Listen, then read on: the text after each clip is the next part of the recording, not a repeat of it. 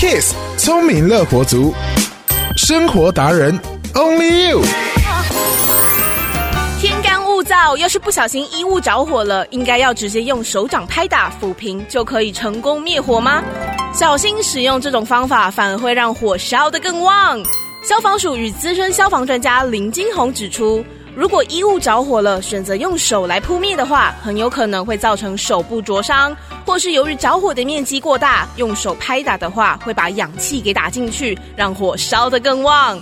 所以专家提醒，当遇到衣物着火的情况时，请不要慌张，牢牢记住以下三个步骤：停、趴、滚。也就是第一，立刻停在原地，因为移动身体很有可能因为碰撞而受伤。第二，人要先跪下，用双手保护脸部，再趴到地上，然后用身体压住火源。第三，身体左右翻滚，直到火势熄灭为止。要记得灭掉衣物火势的三步骤：停、趴、滚。下次不小心着火，就不用这么害怕了。聪明乐活族，我们下次见。